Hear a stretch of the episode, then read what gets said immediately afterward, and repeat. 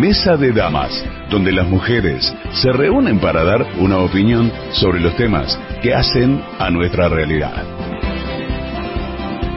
Un programa donde las señoras hablan de todo y de todos.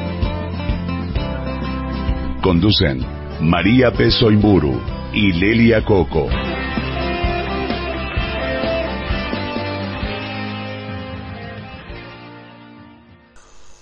Hola, ¿cómo están ustedes? Les damos la bienvenida a Mesa de Damas, una mesa de café donde las señoras hablamos un poco de todo y de todos. No se salva nadie.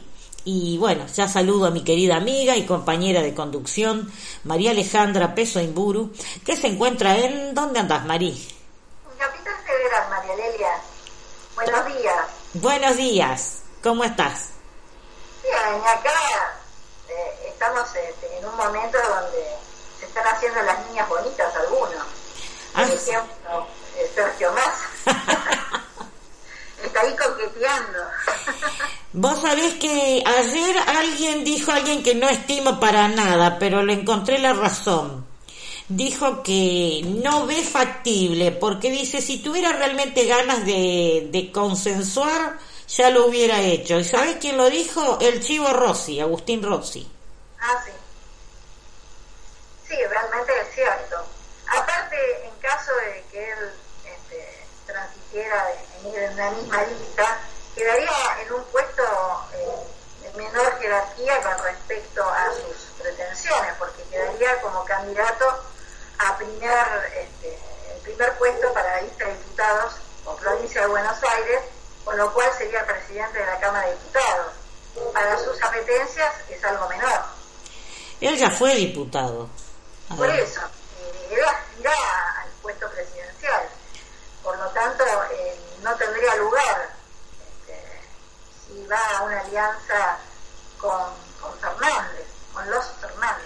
Claro, vos sabés que ayer eh, Graciela Camaño, que es del Frente Renovador, o sea, es masista, eh, le salió al cruce de alguna manera porque dijo, bueno, si Sergio acuerda con los Kirchner, con los K, dijo, yo no voy a seguir con, con el Frente Renovador, que ella se, se va, porque dice, yo siempre fui partidaria de una tercera vía, me parece que hay que trabajar, lo que no es fácil, pero que bueno, que ella no, no, no es partidaria de hacer ese tipo de acuerdos porque dice no vamos a hacer acuerdos con personas con las que nos llevamos mal toda la vida.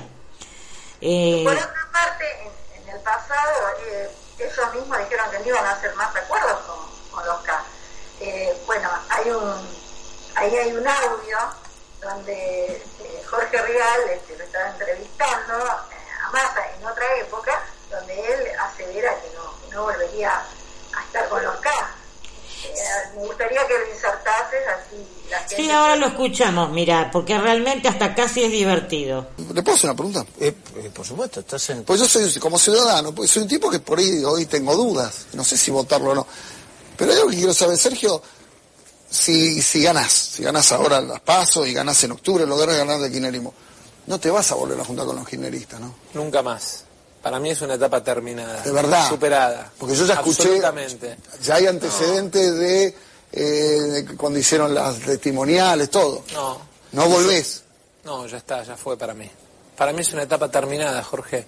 Y tiene que ver, te diría, con una convicción, que es sentir que no tengo nada que ver ni con Moreno, ni con Delía, ni con La Cámpora. Yo no tengo nada que ver con eso. Y entonces no puedo volver para atrás. Digo, hicimos el esfuerzo de plantearnos ir para adelante, porque creemos que hay sectores que lo único que hacen es cuestionar, excluir, patotear. Yo la verdad que no tengo nada que ver con eso. Yo siento que la... Eh, así que bueno, sí, es, es bien panquecón. Sí, totalmente. este, Y, bueno, lo que pasa es que ha, ha, eh, surgido la desconfianza y el desprestigio de los políticos en general con referencia al electorado. El, el electorado está descreído, no cree más en los políticos, de uno u otro sector. sí. Descendido la imagen de los políticos en general. Bueno, eh, los políticos junto con los sindicalistas en Argentina son, digamos, el sector social que tiene mayor eh, imagen negativa.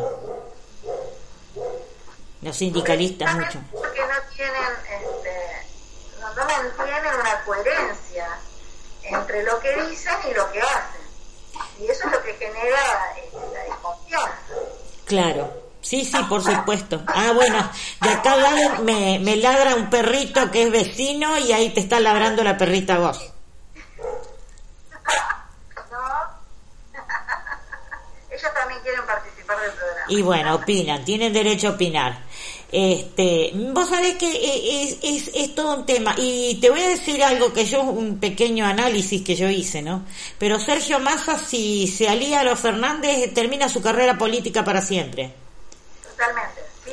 Se queda anclado por ahí en una diputación y después cuando termine de ser diputado volverá a Tigre, con suerte volverá a ser intendente y no mucho más. Si fuera él, no acordaría, y bueno, aunque pierda, porque es muy probable que pierda, le conviene seguir manteniendo su espacio político para crecer en un futuro. Bueno, eso es lo que dijo eh, Graciela Camaño, ¿no? Dijo la, la negra, como le dicen. Eh, dijo la negra Camaño que dijo, no, dice, nosotros dicen, no, no, nos separamos del bloque eh, justicialista, dice, en el año 2009, dice, hicimos un rancho aparte, digamos así, ¿no? Este, porque no estábamos de acuerdo. 2013 nos presentamos con una lista aparte para diputados que ganamos la provincia y justamente porque estábamos viendo las pretensiones de eternidad de, del kirchnerismo y dice, ahora a ver que, que vaya a aliarse con las personas con las cuales, digamos, tenía tremendos problemas, no, no, no, no lo veo. Pienso que Sergio está equivocado. Por supuesto dijo que le reconocemos todo el trabajo que él hizo, el esfuerzo, pero bueno, no es lo que el norte de lo que ellos tenían planteado. Por otra parte, Alberto Fernández es otro panquecón. ¡Ay, Dios! También habló pestes de Cristina y ahora, bueno, la tiene como vice. Es más, le ofrecieron el cargo que va a ser un títere. Obviamente que va a ser un títere. Sí, yo digo el poste de alumbrado, le digo yo. O sea, algo más falso que, que esa candidatura no hay. Claro, hay otro tema, fíjate vos que, mm, eh, que lo han analizado los encuestadores, que, o sea, no le sumó nada a ella. Ella hizo una, una jugada que por supuesto tal el periodi- periodismo este eh, cómplice de alguna manera, que dijo, ah, fue una jugada maestra, qué sé yo, que viendo que ella no tiene la imagen, poner un moderado, bla, bla, bla, bla. No sirvió para nada, sigue siendo exactamente igual. Es decir, mientras ella esté en la fórmula van a tener problemas. Ella no quiere, no quiere resignarse. Y tiene todavía un sector del electorado que la sigue. Claro, lo que pasa es que hay una cuestión. Si bien es cierto que hay un sector del electorado que la sigue, como vos decís, Mari, eh, también tenés un altísimo rechazo de su imagen, de su persona, sus actitudes. Vos sabés que yo creo que hasta hay gente que, eh, no te digo que no le importe que el, robo o, o la corrupción de su gobierno, pero hay gente que te dice, esa mujer, aunque no robara, es insoportable. Sí, más allá del tema político, personalmente es, es una persona difícil de tratar. De hecho, le han renunciado varios colaboradores porque no la soportaban por los malos tratos. Exacto. Bueno, en casa, en casa Rosada no. Sí, sí, es muy fuerte eso. Eh, en Casa Rosada había gente que pe- había pedido traslado a otras dependencias, lo mismo en Olivos, porque no soportaba el maltrato que ella tenía para con el personal. Ahora, ¿sabes qué? A ver, vos ayudame un cachito, a ver. ¿Qué? a- voy a decir una grosería. ¿Qué mierda se cree esa mujer? Para mí es una enferma, es una psicópata y, y tiene una imagen de ella que no se corresponde con la realidad, o sea, una ególatra. Eh, si no, no se entiende que, que- que sea como es. Tiene cero empatía con el otro. Claro, ahora te hago una pregunta, ¿no? Eh, porque te digo, no, no lo logro entender. ¿Ella es consciente del rechazo que genera? No lo sé. La verdad que no, no sabría decirte, es una incógnita porque no... eh, o sea, hay un sector que, que la apoya a ultranza. Que yo no entiendo, porque muchas de esas personas son personas instruidas, que han alcanzado un nivel, no sé, de desarrollo, y sin embargo, eh, llegado a ese punto, entran en un fanatismo donde no reconocen eh, nada de lo que se critica, ni las causas judiciales, eh, bueno, todos eh, los, desastres que han hecho. No, no, sí, es todo un tema eso. El, la persona que eh, tiene, o sea, ella tiene un grupo de gente que la sigue. Eh, yo hice una segmentación respecto de eso, de que, por ejemplo, el que es pobre la sigue porque recuerda, qué sé yo, el plan cunita, cosas que realmente eran porquerías, pero que bueno, los, los conquistó por ahí con el discurso, aunque sea. Y después, este, y el que es instruido, yo considero que es porque recibía beneficios de algo. Exactamente. Y en Eh. definitiva votan con el bolsillo. Claro, esa gente de pronto tenía contratos con el Estado. Eh, yo tengo el caso de una amiga de Avellaneda, colega tuya, abogada, Martita. Este, le mando un beso grande, ella me escucha, nos escucha siempre. Y Marta me dijo, tengo un vecino que tiene una imprenta que la ama a Cristina. Él y la mujer la aman, dice. ¿Pero por qué? Porque cuando ella estaba en el gobierno, ellos eh, proveían de papel para oficinas del Estado y formularios también.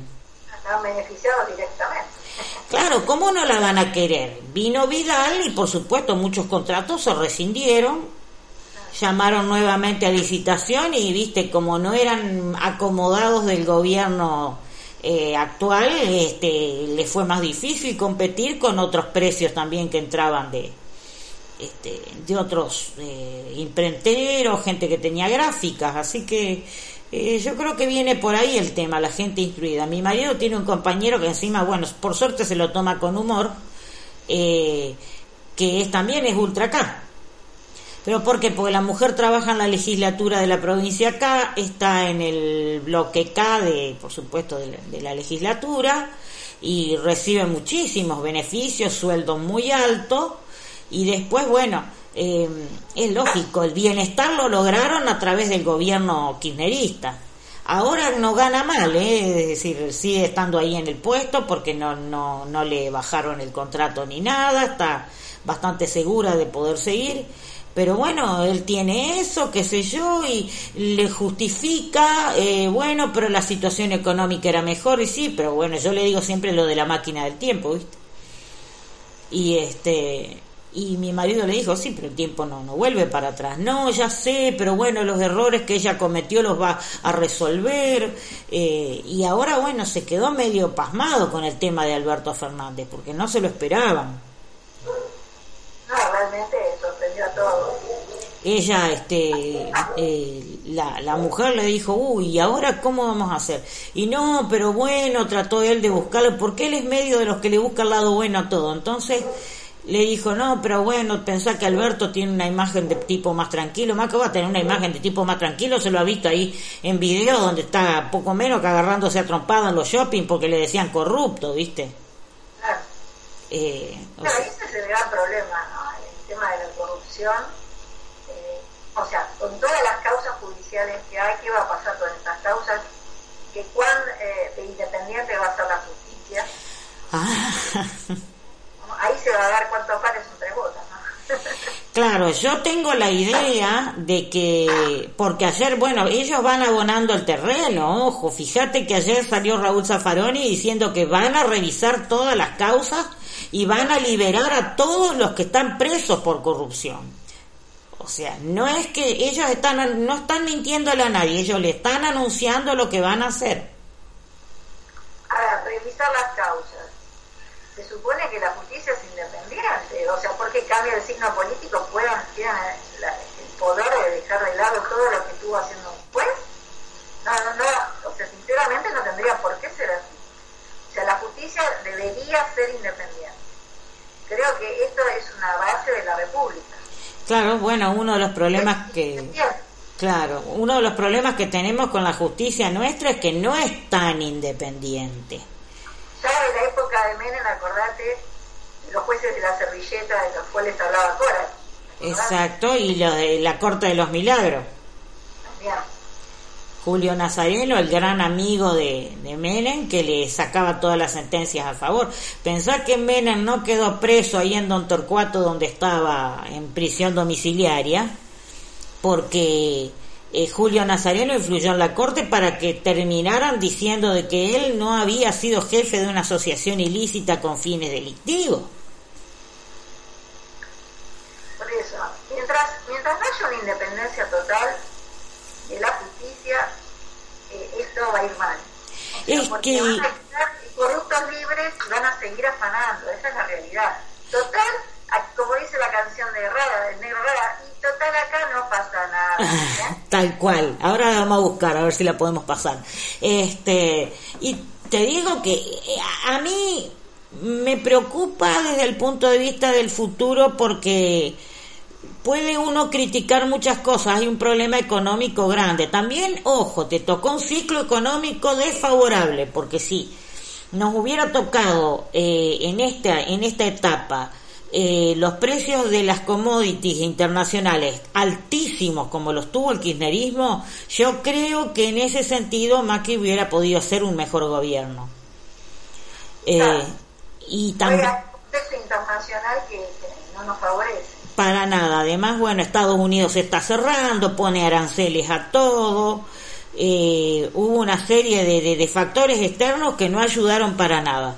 Internos también tu- tuviste una eh, oposición, salvo contadas excepciones, de malos perdedores, porque vos no te olvides que a la semana que asumió Macri ya estaban armando la Plaza de la Resistencia, piquetes todos los días, eh, o sea, no lo dejaron en paz ni un día. No, Bueno, es una característica del peronismo es oposición, es obstruccionista.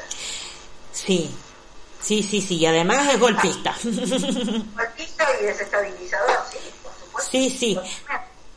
No me... eso es un signo antidemocrático. Sí, sí, bueno, no me olvido cuando eh, mi hija en el gimnasio donde concurre iba una compañera de, de, de, de, de- de ahí, de, que iban en el mismo horario, y la muchacha abiertamente K y dijo, ay, llegó marzo y yo creí que se iba a ir. Y entonces, claro, y el profesor eh, Matías le dijo, no, ¿y por qué se va a ir? Empieza y termina su periodo. No, pero se tiene que ir. ¿Pero y por qué se tiene que ir? Le dijo. ¿Y por qué no? Porque es un tipo autoritario, porque nos va a quitar todos los derechos. Es ella. Y entonces, respetando la Constitución Nacional. claro, y el muchacho. Claro.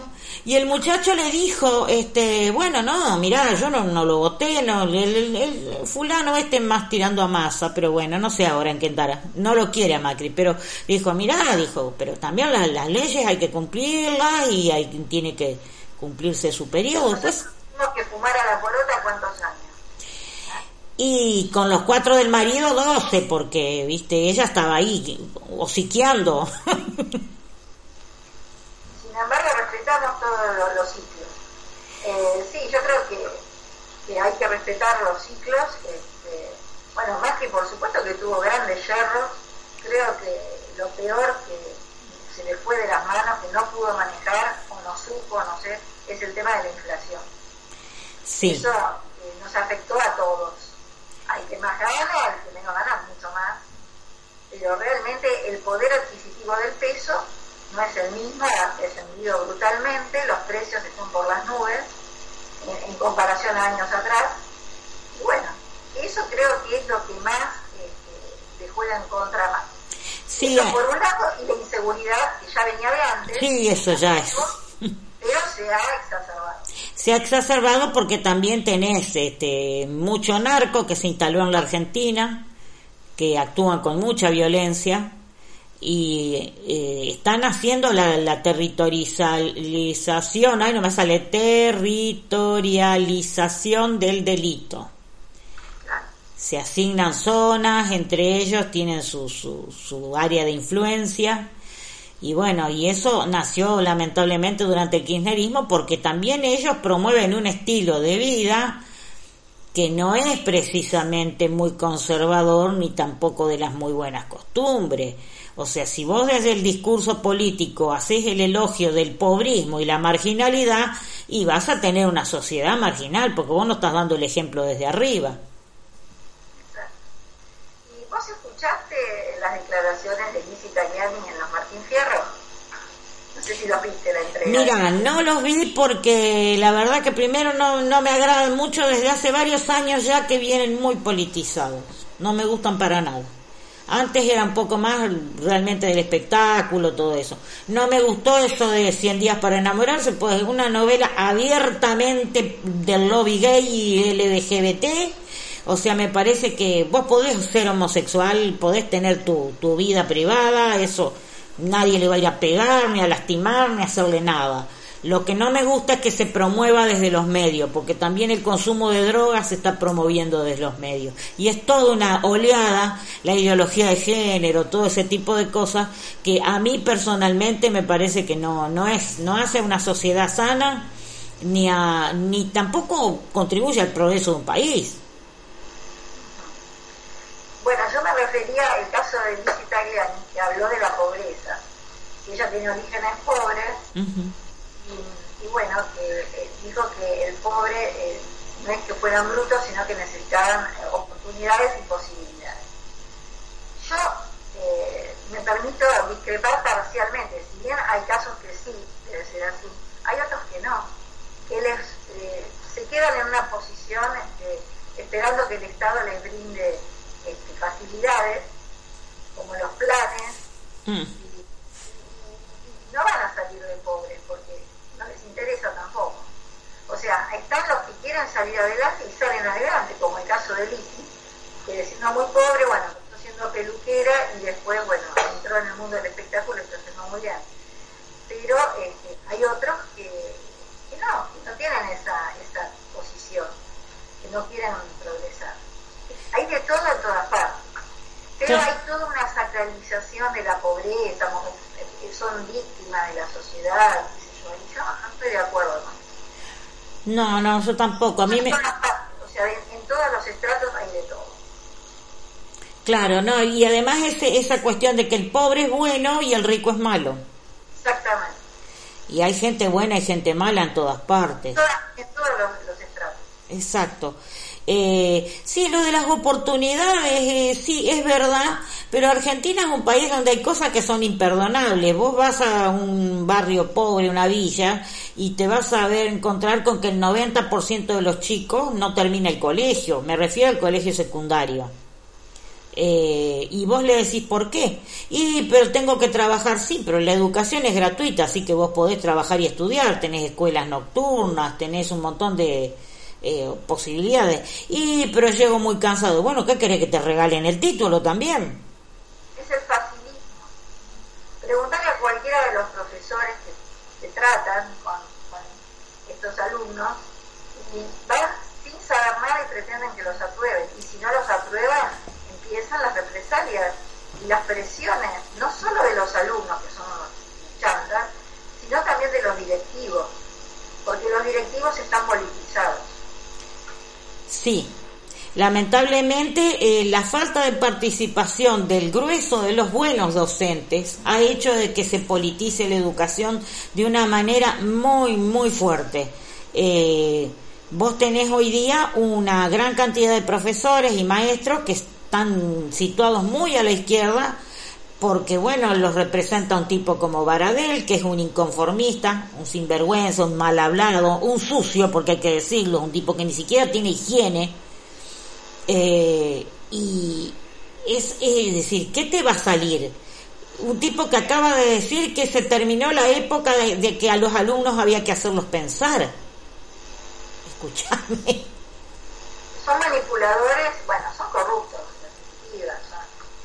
representatividad puede tener ese hombre? Yo no sé realmente los docentes en qué piensan cuando se, sienten representados por ese tipo. es que del padrón docente vota solo el 15%, eh, Mari. Esto me lo contó un amigo que es profesor, eh, José, que no está con su TEBA, que es de Baradel, sino con UDOCBA, que es otro, otro gremio docente Y me dijo, a Baradel lo votan porque vota el 15% que es el núcleo duro que él tiene, el resto no participa o va y vota en blanco. Por otra parte, Baradel ha sido muy hábil de hacer la estrategia de las tijeras, o sea, con otra lista se presenta una que es Trosca, que es peor que él. Entonces la gente que va, los pocos que van y votan, lo votan a él porque dicen, no, la otra loca es que me, ya es, viste, a la izquierda, de la izquierda a izquierda. Entonces, eh, es decir... Hay una representatividad que valga la pena, son dos desastres. O sea... Exacto. Y eh, este chico me dijo, mira, dice, nosotros estamos tratando de, de este, de depurar eso y de estimular a los profesores que cuando hay elecciones gremiales vayan y pongan un voto. El problema es que para meter una lista te hacen todo un problema porque son verdaderas mafias sindicales. Sí, hay que democratizar los sindicatos, ya lo hemos hablado varias veces en el programa. Creo que es una necesidad para nuestra sociedad que se depuren todas las instituciones no solo las sindicales, todas las, representaciones intermedias, porque si no terminan siendo feudos, feudos de, personas que se aprovechan de una representatividad para llenarse los bolsillos y, bueno, este, no son, eh, digamos, son pestilentas para la sociedad y aparte tienen procedimientos nada democráticos. Fíjate los Moyano, ese es un caso emblemático mafias, verdaderas mafias. La otra vez yo discutí con uno que es muy amigo de los sindicalistas, ¿no? Él dice, bueno, pero Argentina tiene las mejores leyes laborales, tiene los sindicatos más numerosos, el 80% de la gente está sindicalizada, y yo le dije, el 80% está sindicalizado porque es obligatorio sindicalizarse. Esa es la otra. Es una imposición. Entonces, si a mí por, por ley el, el, empleador me tiene que descontar el sindicato, aunque yo no lo use, ni hable, ni tenga nada que ver con ellos, eh, es todo un tema. Eh, yo, ¿qué pasa si yo, ah, bueno, pero entonces no vayas a pedir ayuda si tenés problemas? ¿Y para qué está el Ministerio de Trabajo? Si la ley de contrato de trabajo eh, invierte la carga de la prueba. Si yo voy y denuncio, el Ministerio de Trabajo está obligado a darme un abogado gratuito y además de defenderme, porque, digamos, el que acusa es el que en, principio tiene la razón hasta que se demuestra lo contrario. Así mm, lo que fue de los sindicatos en su historia y su origen era de que no fueran explotadas las personas, que no las estuvieran trabajando 14, 18 horas por día. Eh, y hoy día se han convertido en corporaciones de negocios. Sí, sí, realmente está totalmente desvirtuado. Y bueno, todo esto hace a que el país le vaya como está yendo. Claro. Eh, ahora, este, yendo otra vez al, tema original del programa, que era las alianzas, ¿no? Hablamos de las alianzas de, de, lo, de, de Massa con, con los Fernández, pero también vayamos al otro, a Cambiemos. Ah. ¿Cómo se están este, delineando? Mm. Porque eh, está el PRO, la UCR, este, bueno, la coalición cívica, y ¿qué pasa con los partidos provinciales? Lo que ellos llaman las colectoras. Mm. Y bueno, ellos eh, en principio, por decreto, habían puesto la prohibición de las colectoras, pero ahora se encontraron con que fue un tiro en el pie. ¿Cómo se va a resolver esto? ¿no? Porque realmente este, va a ser en contra, van, a ser menos votos. Claro, vos ayudame, un decreto deroga otro decreto. Sí, pero ya quedan, ya estamos en el borde, quedan 24 horas para el cierre de las alianzas. Eh, sí, sí, eso sí. Pero bueno, está bien, después vos podés hacer corte de boleta, eso sí, eso no está prohibido. La persona cuando va, va a votar puede cortar boleta y armar su colectora. Pero bueno, eh, no es fácil. ¿Cómo ves este, la posición de la alianza cambiar? ¿Cómo lo ves? ellos están haciendo un equilibrio donde, mm, es decir, la última encuesta que yo leí en Clarín es que da un, eh, pero clavado un empate 46,5% para FF y 46,5% para M. Sin hoy pregunta, porque todavía no se sabe si va a seguir Gabriela Michetti o va a seguir este, eh, o van a traer un nuevo vice. Eh, el índice de rechazo es prácticamente el mismo a, los dos. O sea, la gente si le apareciera una tercera fuerza con una propuesta atractiva, interesante, convocante, yo creo que no vota ninguno de esos dos. Eh, yo tuve siempre la idea de que eh, no tenía que presentarse ni Mauricio ni Cristina, ninguno de los dos, ni siquiera como vice, tendría que haber un, una...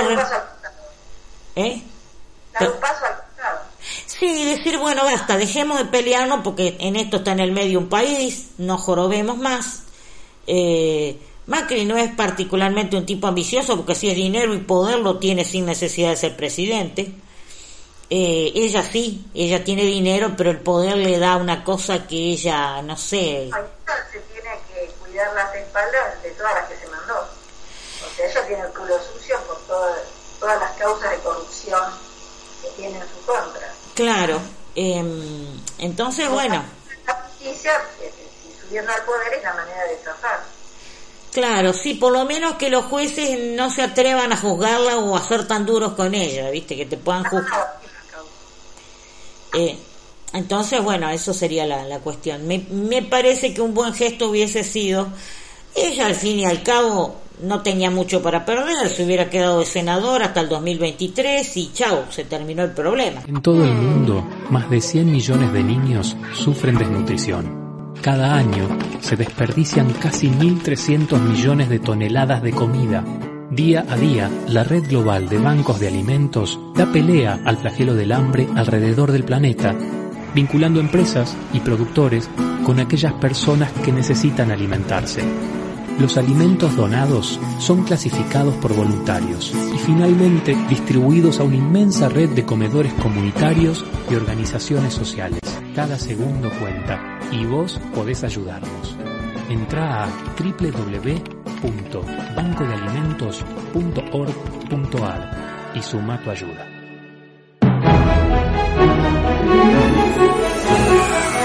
Regalito a tu desnudez bebiendo agua de tu riachuelo. Yo te declaro mi querer, ven y verás cuánto te quiero. Yo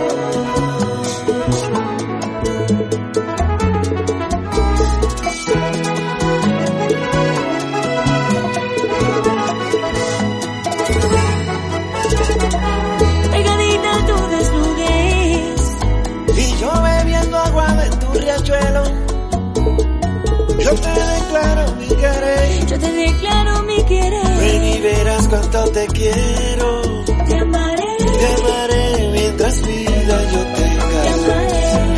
Ay, como siempre quisiste. Te amaré. Sin reparo y por siempre. Si me vuelves a besar te prometo que siempre te amaré.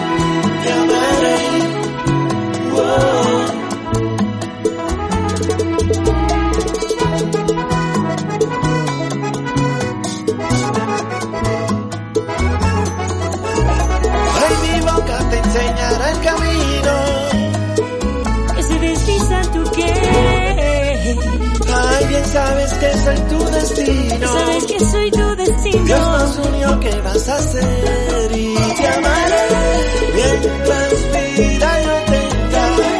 Ay, como siempre lo quise. Sin reparo y por siempre. Si me vuelves a besar, te prometo que siempre te amaré. Yo te amaré,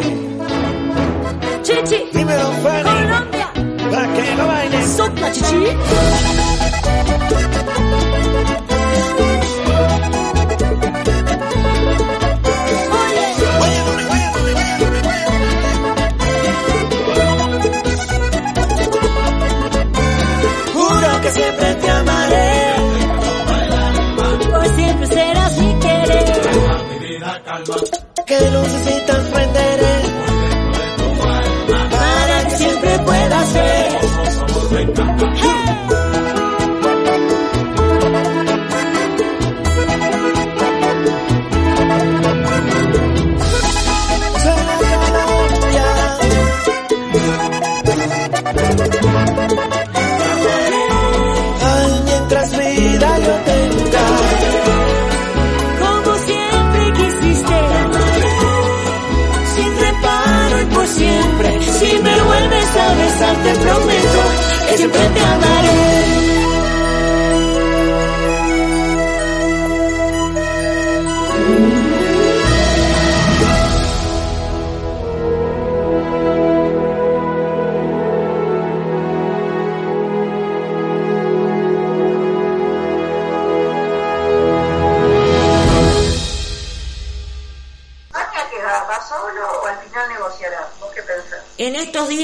Se resuelve si la baña este, vuelve a Alternativa Federal, que se quedaron con Urtubey como candidato en este momento, que por ahí podrían negociar una fórmula también, la baña con Urtubey.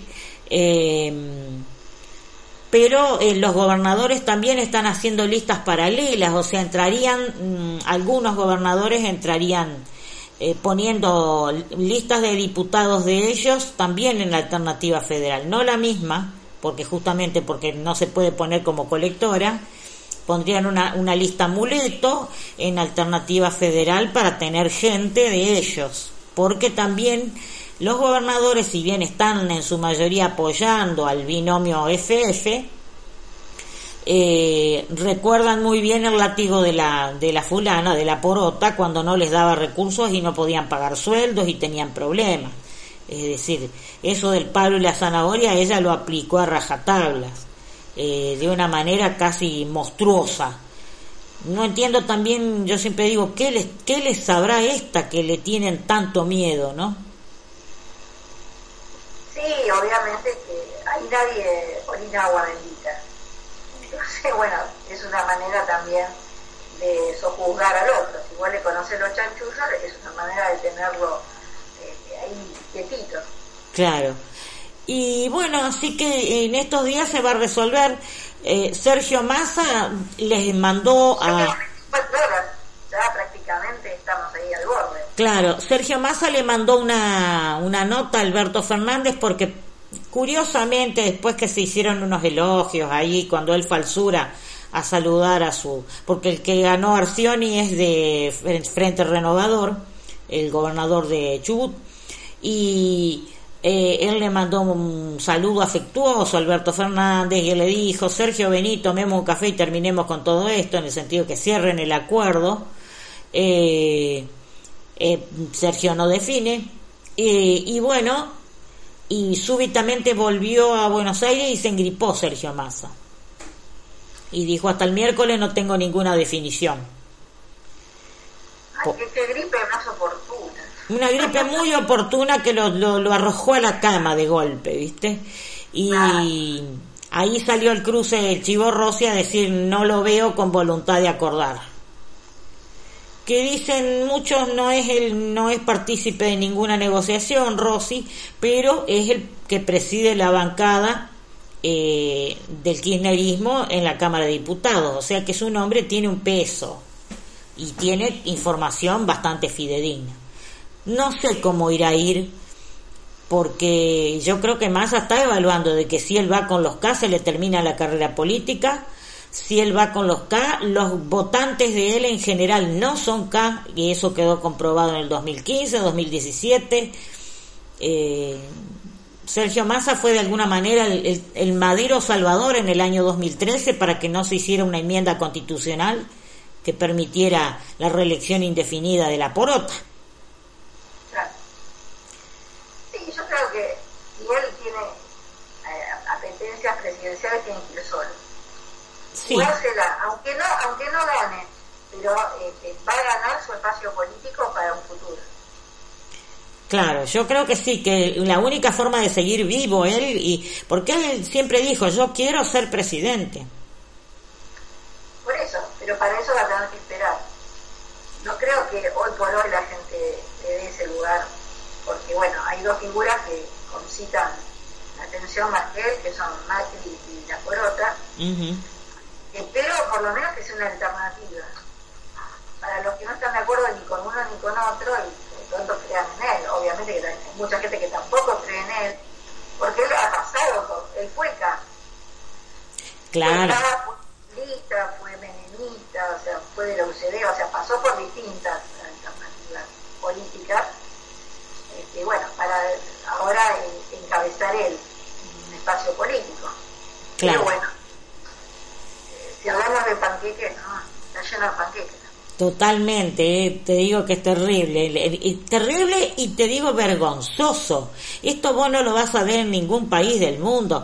En Estados Unidos, bueno, ha habido algunos pasos de, de demócrata republicano o viceversa, pero muy raros, muy pocos. O sea, el que nace demócrata muere demócrata y el que nace republicano muere republicano. En España es imposible que uno del PP se pase al socialismo. Es imposible en Francia que un conservador se vaya al Partido Socialista, que son los dos partidos grandes de Francia. En Italia igual. Entonces, viste, vos ves que no hay una coherencia. Acá dicen, lo justifican, y eso es muy feo.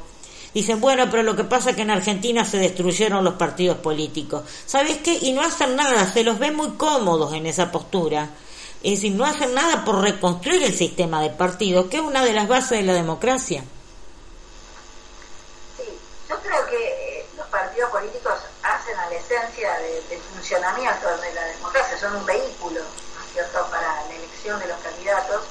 Y también, antes existía la plataforma política, o sea, vos tenías la, la posibilidad de, de preguntar en un partido político, bueno, a ver, ¿cuál es la plataforma política de? Y había un plan de gobierno. Ahora eso no existe. Eso fue reemplazado por eslogans, eslogans de campaña, por asesores de imagen y, y no van a lo profundo, al contenido. O sea, cuando están en el gobierno hacen lo que se les viene en gana porque no hubo realmente una plataforma previa que el votante tuviera la posibilidad de acceder y votar con un criterio más objetivo y reflexivo, no porque me gustó la cara o porque el eslogan de campaña fue eh, más comprador, más, más, más poder de llegada. O sea, tenemos que dejar de lado toda la, la farsa, el circo, e ir a lo profundo, a, a que sean más profesionales en lo que, en lo que van a realizar. Claro. El marketing político no es desechable, pero también es decir, hay que sostener los principios, ¿no? Pero tiene que estar basado en un profesionalismo a la hora de presentar planes de gobierno. Claro. Es decir, tenemos un Macri que hablaba de, de- de- el que no puede eh, contra la inflación fracasa, bueno, y él, y él fracasó en ese aspecto, porque realmente creo que la mayor contra de Macri es eh, la inflación. La inflación que hay en este país no existe ningún otro lado del mundo, no sé, puede ser que haya algún otro, pero No, hay países que tienen hiperinflación, bueno, Venezuela ya directamente se fue al carajo, vamos a decirlo así. así. Y este y después, bueno, hay países que tienen muy alta inflación, pero bueno, eh, no es el tema. Argentina realmente ha venido sufriendo la, la- la inflación y la hiperinflación a lo largo de las décadas. Esto corroe toda posibilidad de tener un plan de mediano y largo plazo. Exacto. Sí, sí, tal ¿Cuántas cual. empresas que, bueno, que entraron en convocatoria porque no pueden, no pueden este, asumir sus obligaciones, eh, despidos? O sea, es una realidad que no la podemos negar. Creo que Claro. el próximo gobierno que venga va a tener que hacer hincapié en frenar la inflación. Claro, lo que pasa es que para fre- frenar la inflación hay que tomar algunas medidas muy duras que hay ciertos sectores que no les gustan.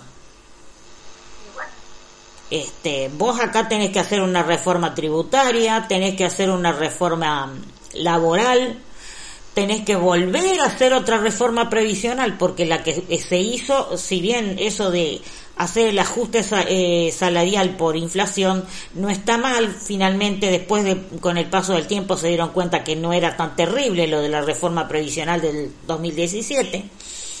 Este y incluso hay jubilados, sobre todo los que cobran la mínima, que están cobrando mucho más. Pero dentro de lo poco que cobra un jubilado, porque los, los, los salarios son bajos. Eh, pero acá hacen falta un montón de cosas que nadie se atreve a tocarlas. Y después, bueno, la- una ley de reordenamiento sindical que me parece que tiene que ser necesaria. Y eso falta coraje, en algunos por una cuestión filosófica y de alianza casi mafiosa, como el peronismo que tiene con los sindicatos, y otros porque, bueno, hay una especie de filosofía de que los ciertos sectores son intocables, y no es así. Alguna vez hay que también ponerlos en caja. Eh, bueno, este, yo creo que este es el tema, ¿no? Es lo que más afectaba a la clase media, a, a- a- a todos, pero fundamentalmente la clase media se ha visto eh, muy, muy azo- azotada por, por la suba de precios, los salarios no suben en la misma medida y bueno, la pérdida de poder adquisitivo. Exacto. Que es, es- es la deuda pendiente que tiene este gobierno para con el electorado. Claro, ayer hubo una reunión Un plan de gobierno, no veo que nadie esté hablando de un plan de gobierno. No, no, no, propuestas no hay, ¿eh? Críticas todas. Críticas, es decir, con razón algunas, ¿no? No digamos que no.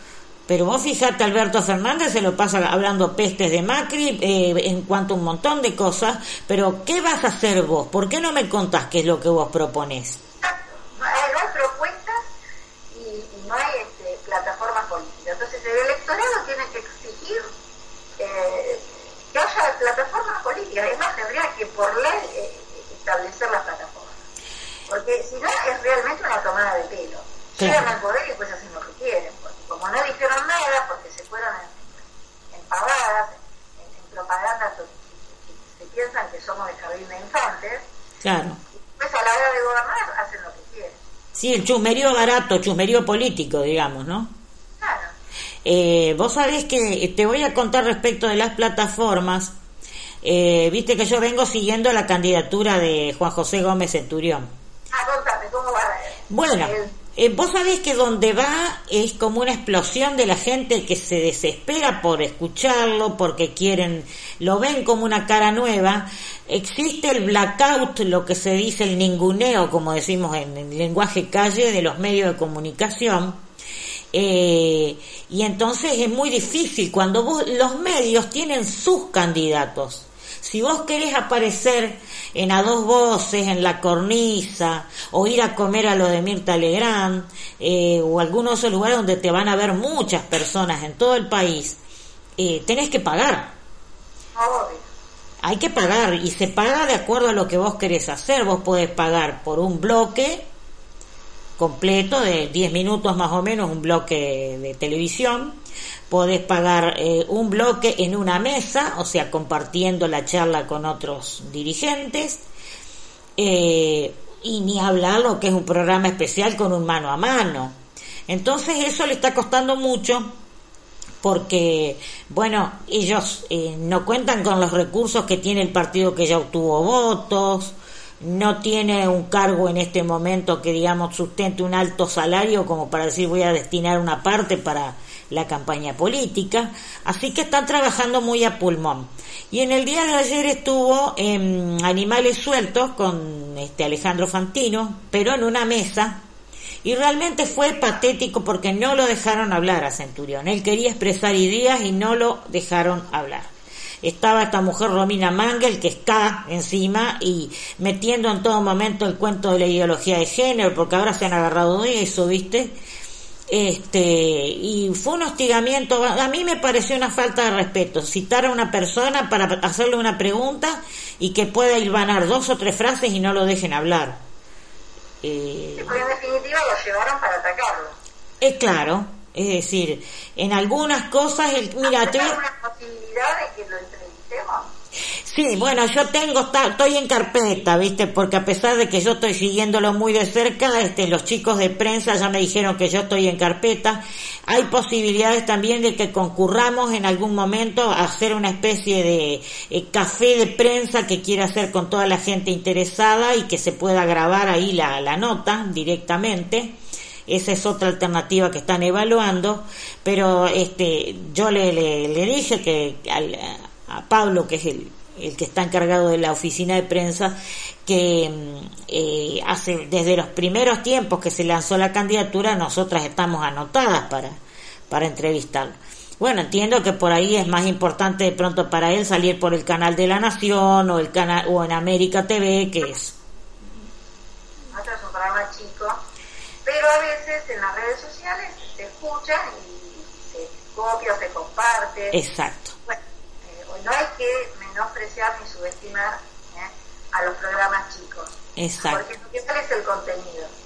Así que, eh, bueno, yo confío en que en algún momento vamos a tener la posibilidad de, de entrevistarlo a Juan José, porque además es una persona muy agradable, de muy buen trato. Eh, yo creo que va, La llegada a él eh, no, es- no es directa, sino que hay que hablar con, sí o sí con el jefe de prensa. Exacto, sí, sí, sí, sí. Yo tengo una manera directa de llegar, pero no quiero hacerlo por la sencilla razón de que no quiero molestar a una persona que la están volviendo loca toda hora. Porque muchas llamadas telefónicas de medios del interior también que quieren, gente del interior que le pide que vaya. Eh, dio una charla muy linda que después te voy a pasar el audio y te, el, el video porque la dio en YouTube. Eh, salió en directo por YouTube en el Círculo Militar en la capital federal y realmente fue espectacular. La gente hasta en los pasillos quedó fuera porque no, no había lugar. Y es un salón muy grande el de... Gente que no lo conoce, contanos más o menos eh, cuáles son los antecedentes. Bueno, a ver, vamos a ver. Juan José Gómez Centurión es veterano de Malvinas, es comando eh, del ejército argentino, se retiró con el grado de mayor, obtuvo una medalla del heroico valor en combate, otorgada por el Congreso de la Nación Argentina. Eh, anda cerca de nuestra edad, es un muchacho de nuestra la década del 60. Sí, más o menos. Este, está casado, tiene cinco hijos, es católico practicante. Eh, coincide en muchas cosas con Bolsonaro, por ejemplo, bueno, además de que ambos son militares retirados, eh, coincide en el tema de eh, el alerta ante la ideología de género y todo este tema de eh, que se está haciendo de promoción del aborto y de muchas cosas que, por supuesto, por sus principios mm, religiosos no, no está para nada de acuerdo. Eh, que esto yo igual lo saco porque, por ejemplo, mi marido no es católico y practicante ni tampoco se considera agnóstico y él está contra el aborto, o sea, va más allá, ¿no? De una, de una cuestión de... Claro, defender la vida. Y bueno, eh, está trabajando mucho, quiere ser candidato a presidencia, es consciente de que le toca un camino muy difícil al no tener recursos. Y bueno, yo tengo por acá, si me, me permitís un segundito, algunas de las propuestas que tiene, porque eso me gusta que la, que la gente por ahí no lo conoce, vamos a aprovechar nuestro, nuestro programa para difundir un poquito. Eh, porque tiene muchas cosas que son de orden práctico para eh, proponer como programa de gobierno. Por supuesto, la plataforma, lo que vos estás haciendo referencia, eh, todavía no está redactada en detalle, pero bueno, ha ido tirando. eh, Trazos básicos. claro, por ejemplo, Exacto, yo te ahí se está abriendo la imagen. Bueno, yo te voy a dar una de los datos de, por ejemplo, una síntesis. Reducir impuestos a las actividades productivas, redireccionar el crédito hacia la productividad con tasas más accesibles, asesorar y promover el emprendedorismo y las pymes. Reforma del sistema impositivo simplificando trámites para el pequeño contribuyente, haciéndolo más progresivo. Reforma laboral a partir del consenso de empleadores y sindicalistas con énfasis en la capacitación, eliminación del trabajo en negro y nuevas relaciones laborales para que los jóvenes puedan estudiar y al mismo tiempo acceder al primer empleo. reducir el gasto político eliminando privilegios a legisladores, ministros y funcionarios, limitar el número de asesores y empleados de legisladores y funcionarios, reconfigurar la coparticipación federal para garantizar la real autonomía de las provincias sin convertir a los gobernadores en rehenes del poder central de turno. Garantizar la vida desde la concepción hasta la muerte natural en todo el sistema de salud, quitar de los planes educativos la enseñanza a partir de la llamada ideología de género, crear un sistema de concursos públicos en todas las categorías para todas las reparticiones del Estado, municipal, provincial y nacional, de manera que cuando se necesite personal en el Estado, el postulante deba demostrar mediante examen que está capacitado para el puesto y realizar una revisión exhaustiva de los planes sociales en censo nacional y con visitadores para comprobar que quienes reciben esos beneficios sean los que realmente necesitan. Bueno, esto es una síntesis, ¿no? Interesante. Es interesante, así es. Así que yo este, sigo muy de cerca esta campaña. Después, en la medida que, a ver si podemos conseguir la entrevista, este, vamos a, hablar más en detalle. Nosotros no somos malas como los demás, ¿viste? Vamos a hacerle preguntas que, si bien no van a ser inocentes. No, no, obviamente, pero eh, que pueda explayar este, sus puntos de vista sobre cada tema que vayamos planteando. Claro, claro, así es. Así que bueno, yo hago votos porque por lo menos es el inicio de un liderazgo distinto en Argentina. Porque una de las cosas que él plantea... Salir un poco de, de- del Boca River, ¿no? O sea, que, haya un abanico de posibilidades más allá de, de- de estas dos alianzas eh, más importantes que son las que se vislumbran para las próximas elecciones. Sí, aclaro otra cosa, quiero agregar que eh, eh, Juan José Gómez Centurión es licenciado en Organización y Estrategia y es doctor en Ciencias Políticas, doctorado en la Universidad Argentina John Fisher al Kennedy. Eso también tiene formación profesional, aparte de su formación militar.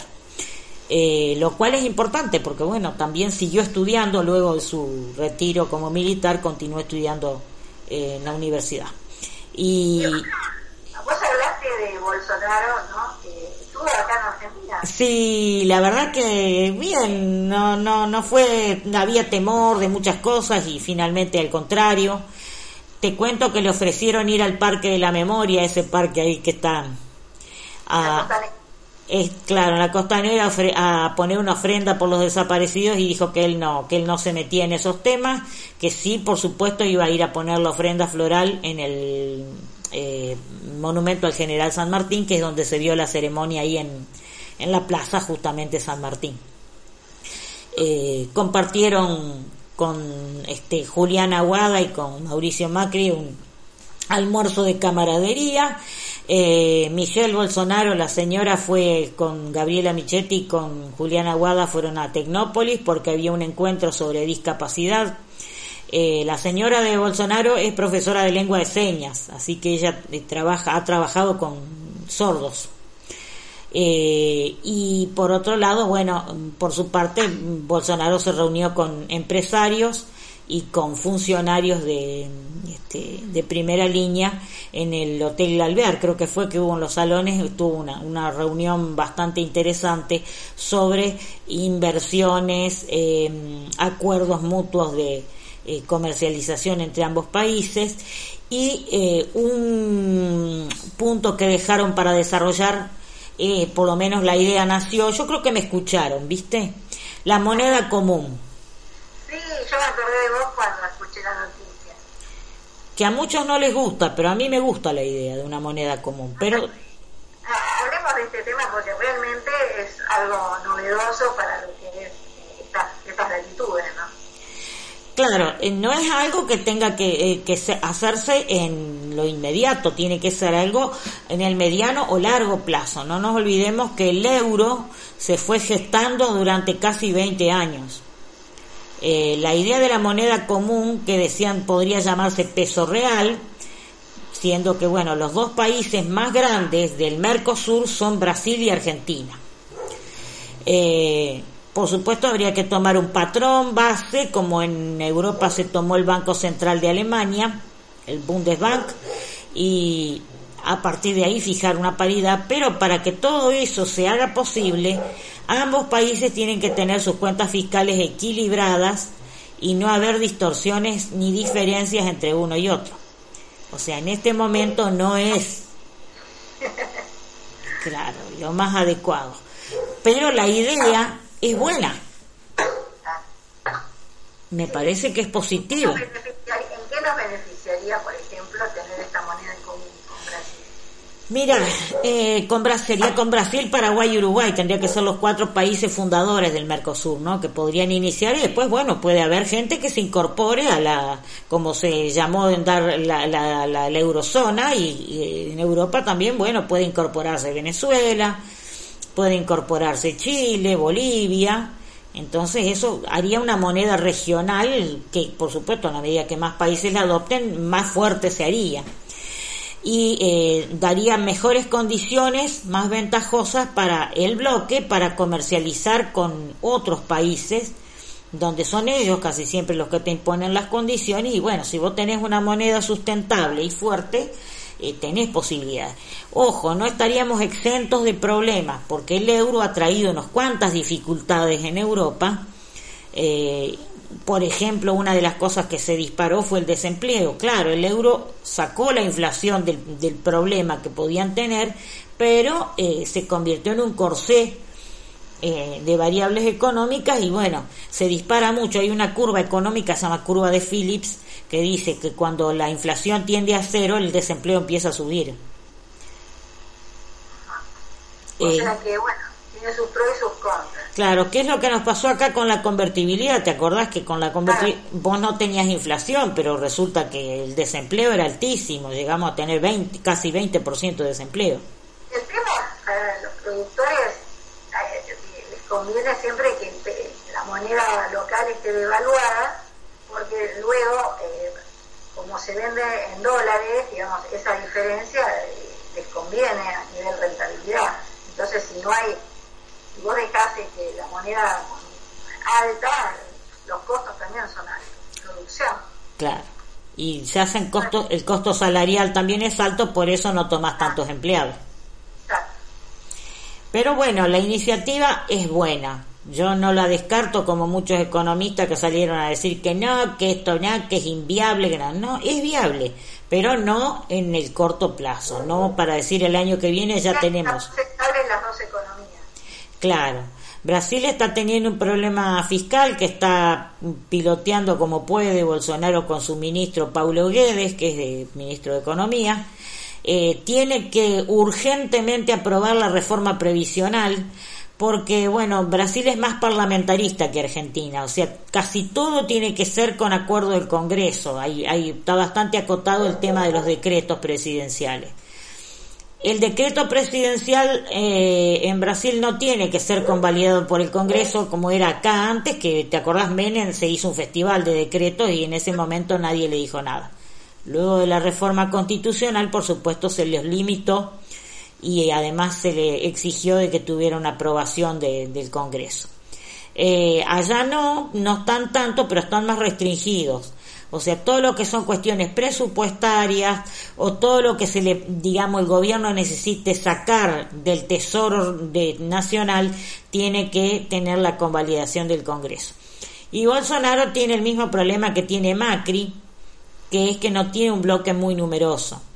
Entonces permanentemente tienen que estar acordando y hay un sector que ellos le llaman el centrón, centrón, dicen, que son eh, el Partido Socialdemócrata de Brasil, que es el partido del expresidente Fernando Enrique Cardoso, que es centro izquierda, el Partido Movimiento Democrático Brasile, Brasile, Brasileiro, que es este el que pertenecía a Temer, que en algún momento supo ser aliado del PT y bueno, y el PT que como es mal perdedor, el PT es el equivalente al kirchnerismo, es viste el que te pone la tranca por la tranca misma, eh, crear discordia, escándalos, hubo gente que se agar- mujeres que se agarraron de los pelos en el Congreso, cosas horribles realmente. Eh, porque bueno, el PT tiene la bronca de que Lula está preso, un montón de, de dificultades que han tenido como partido también para articularse. Eh, Es más, Lula tiene 74 años y si mañana se muere, eh, sé que el PT se muere también, porque eh, se giran muy en torno a, a ellos. Es muy parecido al kirchnerismo. El kirchnerismo muere si se muere Cristina. Claro. Eh, y bueno, entonces eh, están, están con un, Congreso medio trancado, a pesar de todo han hecho muchas cosas dentro de lo que les permite el margen de maniobra de poder hacerlo, cosas que se pueden hacer mediante decreto, resoluciones ministeriales muchísimas, acuerdos comerciales han hecho, porque eso sí se hace a través de Cancillería, entonces han, han tendido puentes que antes no existían. Eh, Bolsonaro ha tenido bastante mm, buen pulso con el tema de muchas difamaciones de las que fue objeto, o sea, ha ido con sus actitudes ha ido contrarrestando toda esa prensa que lo, lo, lo persiguió. Y ahora en estos días un hacker entró en el celular del doctor Sergio Moro, que fue juez del Lavallato y actual ministro de Justicia, y encontró unas conversaciones de Moro con el fiscal, con uno de los fiscales de la causa, se llama Deltan Dalañón, el, el fiscal, donde aparentemente hablan de que hay eh, elementos de juicio para mandar preso a Lula, por ejemplo, ¿no? Pero Moro dice que no tiene nada de malo eso porque bueno, el fiscal me está contando lo que encontró, no no es que dice no no nos pusimos de acuerdo de que lo vamos a mandar preso. Y ahora están ahí, pero bueno, al ser una escucha ilegal porque le robaron el teléfono y se lo hackearon, eso no tiene valor probatorio. Vos corregime que vos sos la abogada. Bueno, bueno. Así que, bueno, digamos que tanto Bolsonaro como acá este, eh, Gómez Centurión tienen un origen militar. ¿Vos crees que eso perjudica para la imagen hoy por hoy? En. En Brasil no, en Brasil directamente no les importó nada, es más, eh, había otros candidatos militares que bueno, después se hizo una alianza con Bolsonaro y de ahí salió que el vice de Bolsonaro es el general Hamilton Mourão. Así que no, no hay ese, e- esa, ese prejuicio tan cerrado con, con los militares no existe. Eh, hubo represión, hubo un gobierno de facto que duró muchísimos años y todo, pero bueno, qué sé yo, ellos lo tomaron de otra manera. Eh, acá se le dio mucha ala al tema de los derechos humanos, el- al curro más bien, no al, a lo que es realmente la injusticia de lo que fue una desaparición forzada de personas, sustracción de chicos, ese tipo de cosas, que debieron ser juzgados caso por caso y no institucionalmente, porque vos no podés ensuciar a toda una institución por la mala acción de unos, este, de unos oficiales, ¿no? Que eso es lo que creo que se cometió un grave error, porque se, se ensució a la institución militar a partir de las acciones de un grupo de militares que estaban en el poder. O sea, lo que El otro día tendríamos que hablar, ¿no es cierto?, de- del rol de las Fuerzas Armadas hoy. Hoy, cómo se encuentran a nivel presupuestario, eh, bueno, cómo se ven practicadas hoy las Fuerzas Armadas en la República Argentina que, y desde que empezó la democracia. Exacto. Bueno, mira, si tenemos oportunidad de entrevistarlo a Centurión, le podemos hacer esa pregunta porque él, bueno, él conoce de primera mano todo eso, ¿no? Eh, así que eh, el- acá todavía persiste en el imaginario colectivo el militar que está con el garrote listo para pegarte, para destruirte, desaparecerte, torturarte. y, claro, el monstruo. Eh, y eh, allá no, allá no importó, al revés, incluso, eh, de hecho, en, Brasil a Bolsonaro le dicen capitán, acá, bueno, cuando se lo recibió, señor presidente, pero eh, allá le dicen capitán, el capitán Jair Mesías Bolsonaro, y na- a nadie se le caen los anillos, ni, ni les da vergüenza, ni les da vergüenza quererlo, tampoco los que lo quieren, ¿no? Eh, así que es muy distinto el enfoque que, que han tenido ellos. Yo creo que nosotros vamos un poco a la cola de todo eso.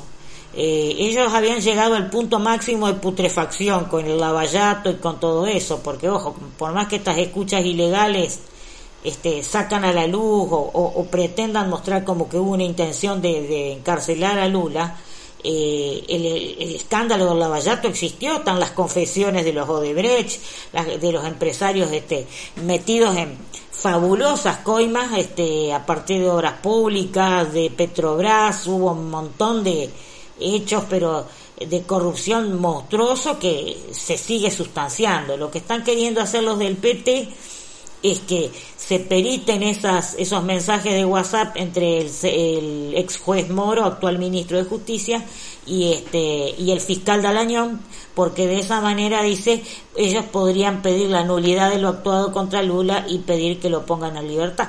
Pero ¿qué pasa? Lula tiene otras causas que todavía no se han sustanciado.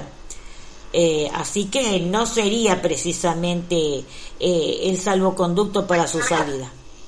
Muy cuestionado judicialmente. Exactamente, o sea, nada de lo que se dijo ahí es mentira. Después, bueno, que los procedimientos pudieran haber estado viciados en nulidad, ya es otra cuestión. Es medio complicado. En Brasil no, no, no es que la tenga tan fácil. Sí, sí, exactamente.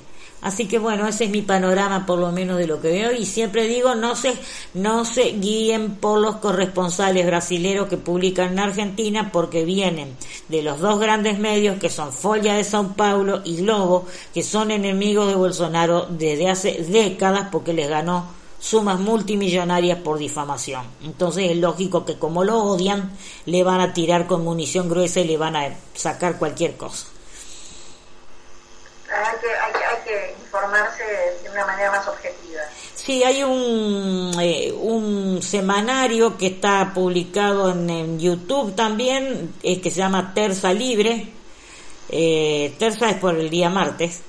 Eh, después hay otro que a mí me gusta mucho, que es Daniel López, que es un, es un muchacho que es pastor, pero además es licenciado en ciencias políticas y comunicador, que hace columnas eh, por YouTube, que realmente impresionante la cantidad de seguidores y todos los días a las 8 de la mañana él sube su columna y es uno de los tipos que la verdad que hace muy muy buen muy buen análisis político. Y hay un chico muy joven eh, que se llama Cayo Coppola que trabaja en una radio que se llama Joven Pam eh, y tiene su columna matutina muy muy buena donde también es bastante equilibrado para eh, analizar la realidad política de Brasil. Me parece que son de los mejores. Danilo Gentili, que le hizo un reportaje muy lindo a Bolsonaro hace unos días, donde hasta lloró él porque se acordó del momento en que lo apuñalaron. Fue, la verdad que estuvo, estuvo muy lindo, mostró también la parte humana, ¿no? que eso estuvo muy bien. Después te voy a pasar también el, el enlace del video. Sí, y sería importante que lo pongas en nuestro nuestra página de Facebook de Maestra de Ganas para el que quiera este, ver ese link, que, copies el link para que la gente pueda acceder. Sí, como no, con mucho gusto lo voy a, voy a poner los dos. Voy a poner la charla de Gómez Centurión en el Círculo Militar, que me parece brillante, muy buena, y voy a poner la de eh, la entrevista de Danilo Gentili y el presidente Jair Bolsonaro de Brasil. Así la gente, bueno, va a tener que parar la oreja porque está hablado en portugués, pero bueno. de paso practica un poco de, de comprensión de, de, del lenguaje de nuestro país vecino. Así es, y es que yo, vos, fíjate, mira, ahí te veo una última cosa porque ya se nos está terminando el tiempo. Eh, ¿No te parece que en los colegios debería dictarse portugués? 100% sí.